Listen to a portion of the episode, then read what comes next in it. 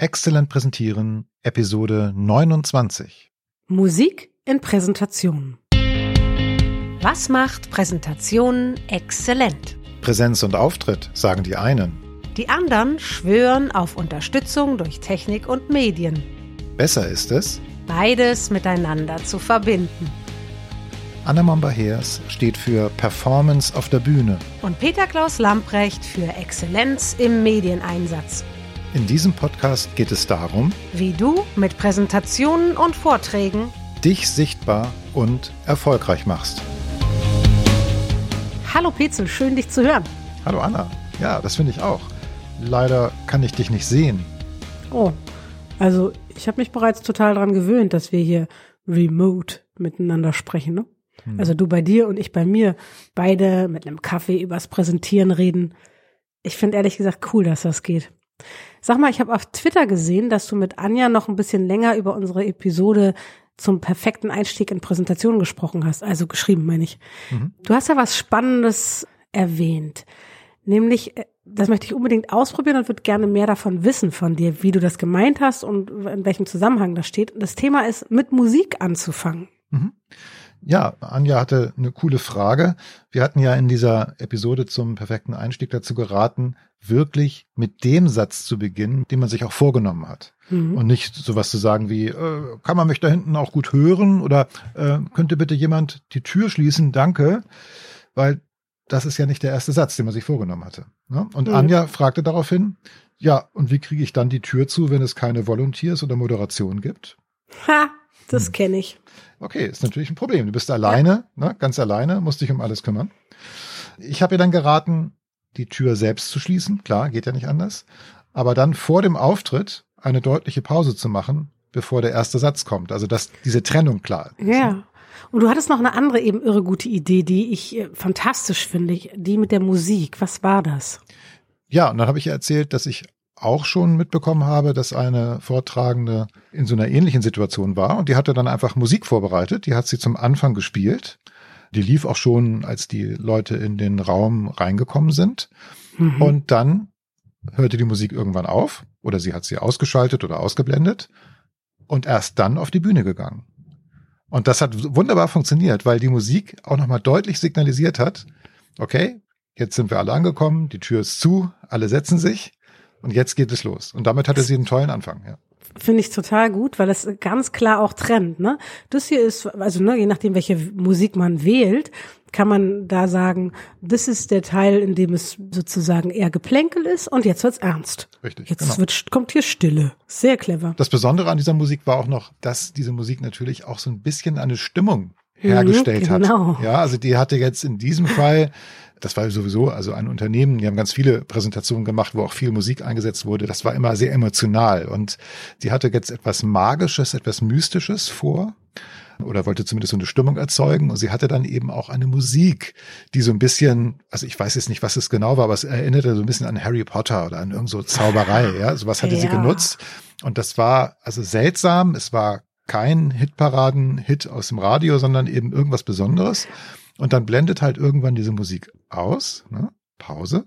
Und dann geht's erst los. Also Ja, ganz das Spannende toll. ist, dass die Musik macht immer eine Emotion. Also selbst wenn sie einen nervt, ja, weil sie, weiß ich nicht, schlimme, langweilige Polka ist oder so, weil es auch echt coole Polkas gibt, je nachdem. Also egal, was du spielst, es hat auf jeden Fall ähm, eine Emotion zur Folge. Und das finde ich das Spannende daran. Also, dass ich entweder unterschwellig schon mal sowas vorbereiten kann, wie das, was du gerade beschrieben hast, oder etwas so Fahrschulmusikartiges, das ganz klar macht, so jetzt ist Smalltalk angesagt und zack, jetzt ist ernst, jetzt ist Stille. Oder sogar, ich kann mir sogar vorstellen, dass man sogar noch einen Auftakt macht über die Musik. Also das fände ich so spannend, dass man sozusagen ne, mit der Musik sogar noch, noch stärker eine bestimmte emotionale Richtung einschlägt. Ja, ja. Ne? Also genau, es ist im Grunde die Ouvertüre zur Präsentation. Genau. Und man kann dann wirklich das, was die Ouvertüre auch sonst leistet in Konzerten, für, für sich nutzen. Ja, sag mal, gibt es irgendwas, was dagegen spricht, das einzusetzen? Also kann das auch für irgendeinen irgendeinen Fall nach hinten losgehen?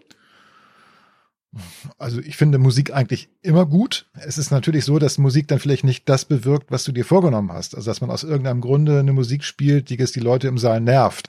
Also ich, jetzt bei einer großen Hauptversammlung, da ist es so, dass es einen sehr langen Zeitraum gibt ähm, zwischen den ersten Gästen, die in den Saal kommen und zu dem Zeitpunkt, bis es dann richtig losgeht. Das ist über eine Stunde. Ne? Also da, okay. äh, haben, ja, da haben die Leute Gelegenheit, den, so schon mal die Plätze zu reservieren, vielleicht schon mal einen Kaffee zu trinken und das füllt sich dann so langsam. Und da läuft im Hintergrund Musik. Das ist dann tatsächlich sowas wie Chartmusik, also so Unterhaltung gedämpft. Das hat jetzt keine Aussage irgendwie, dass jetzt eine bestimmte Stimmung oder so erzeugt mhm. werden soll, sondern es ist eher Unterhaltung, weil man eben Zeit hat, bevor es richtig losgeht.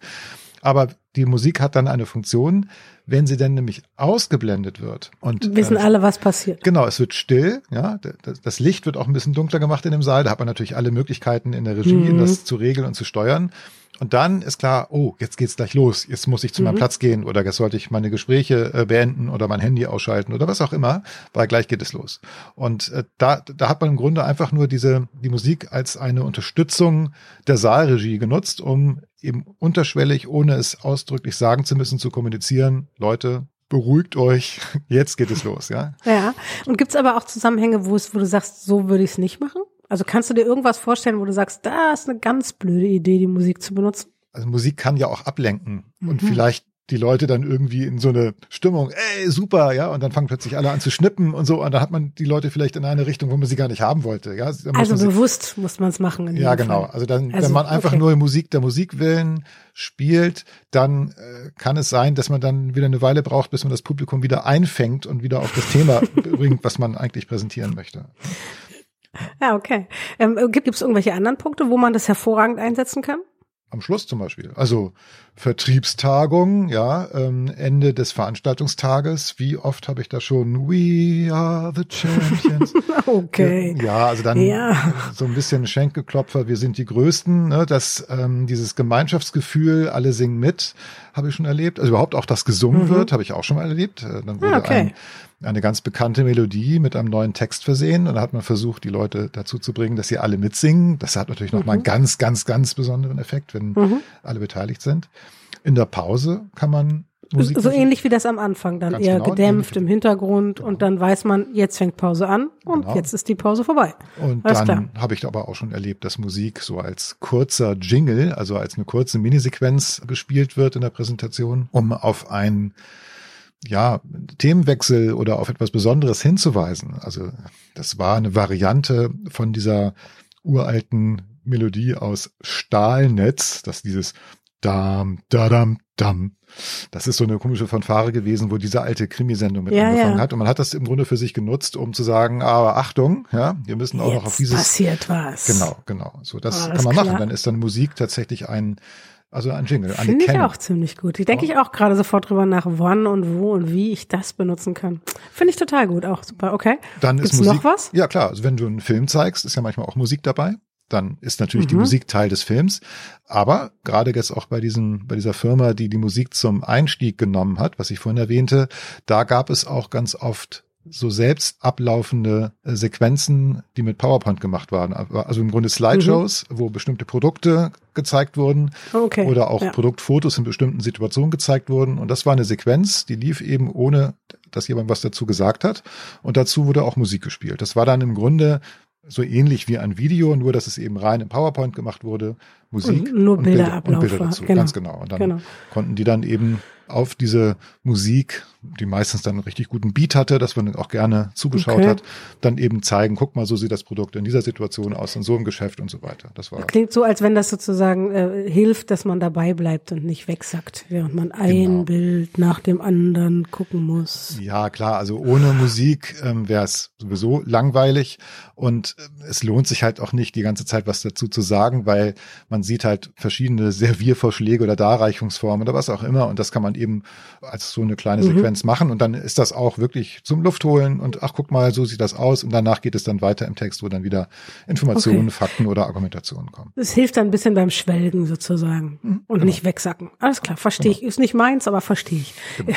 Gibt's irgendwas, was ich bedenken muss, wenn ich sowas mache? Also wenn ich mir jetzt anfange zu überlegen, okay, ich mache den bam, badam, bam, bam, Wechsel von, weiß ich nicht, ja, einem Thema muss, zum anderen Thema? Man muss natürlich auch die rechtliche Frage im Blick haben, äh, denn Musik darf man natürlich nicht einfach so verwenden. Ah, GEMA. GEMA zum Beispiel, also die GEMA-Gebühren, ähm, ja. da muss man sich auf jeden Fall abstimmen mit demjenigen, der die Veranstaltung, auf dem man äh, präsentiert, äh, organisiert, weil es kann sein, dass man pauschal GEMA-Gebühren gezahlt hat für den für den Veranstaltungszeitraum, weil vielleicht ja auch in der Pause oder auch sonst mhm. wie Musik gespielt wird. Dann kann es unter Umständen sein, dass das damit abgegolten ist, aber darauf würde ich mich nicht verlassen. Man muss manchmal direkt dann diese Gebühren an die GEMA entrichten, weil man sagt, ich habe in meiner Präsentation Musiktitel, da muss man die nennen, das ist ein aufwendiger ja, okay, Prozess, das, kostet auch Geld. Genau. Ja, ganz schön sogar. Ja. Man kann GEMA-freie Musik verwenden. Also ich habe das mal genutzt für eine Spielsequenz. Äh, da wurde eine Musik verwendet, die so ähnlich geklungen hat wie die von Wer wird Millionär. Das war Absicht. Das war eine GEMA-freie Musik, die konnte man kaufen. Die hat dann irgendwie keine Ahnung, 50 Dollar oder so gekostet. Dann konnte man diese Musik äh, herunterladen und eben für sein Projekt verwenden, aber eben nur für dieses eine Projekt.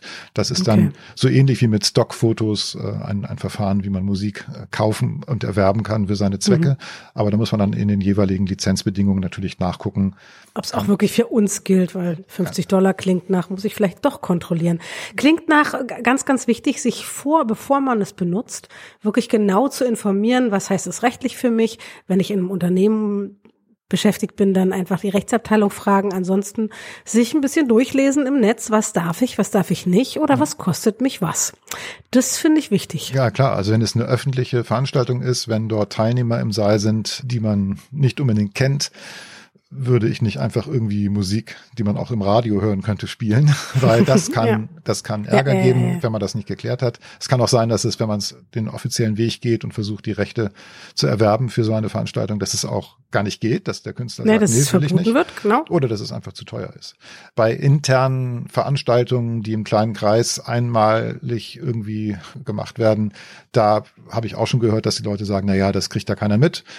Also im Zweifel Anwalt oder Rechtsabteilung fragen. Ist also ganz wichtig, das vorher zu klären, mhm. ähm, was, was ich benutzen möchte und welche Rechte darauf liegen und wen, an wen ich was zu zahlen habe, damit ich das auch darf. Mhm.